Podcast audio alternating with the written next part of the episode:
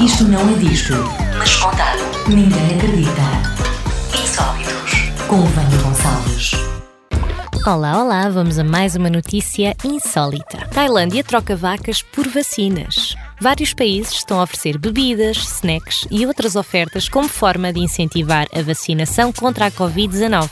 Mas uma região rural do norte da Tailândia decidiu ir mais além e sortear uma vaca. Assim, quem quiser ser vacinado habilita-se ainda a ganhar uma vaca. A ideia foi bem recebida e milhares de pessoas correram a fazer a sua marcação para a vacinação, que arranca no dia 7 de junho.